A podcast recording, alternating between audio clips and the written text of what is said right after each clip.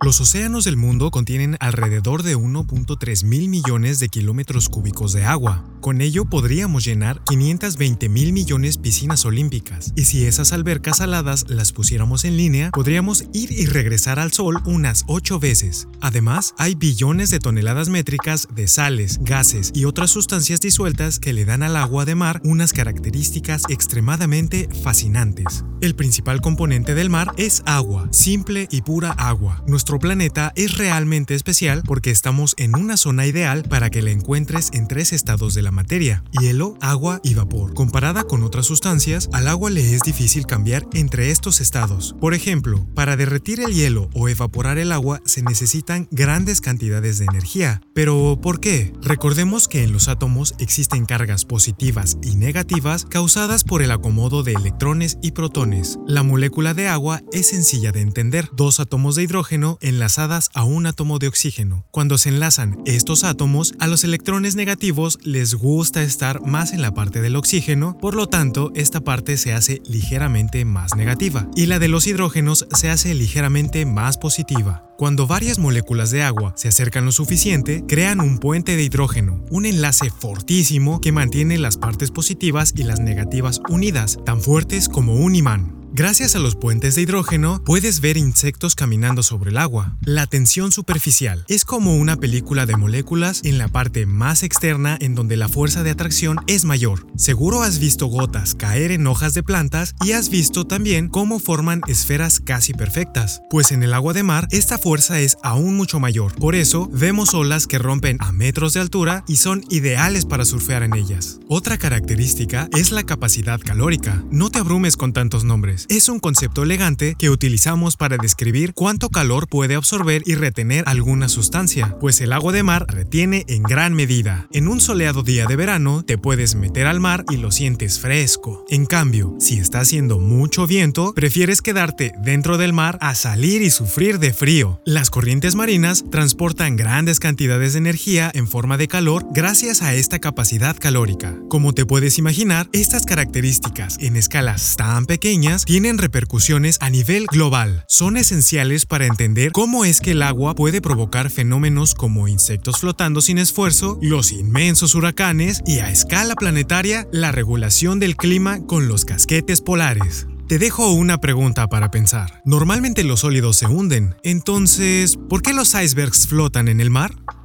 Espero que este capítulo te haya gustado. Si es así, no olvides compartirlo. Y también recuerda que puedes apoyarme invitándome un café en el enlace de la descripción. ¡Hasta pronto!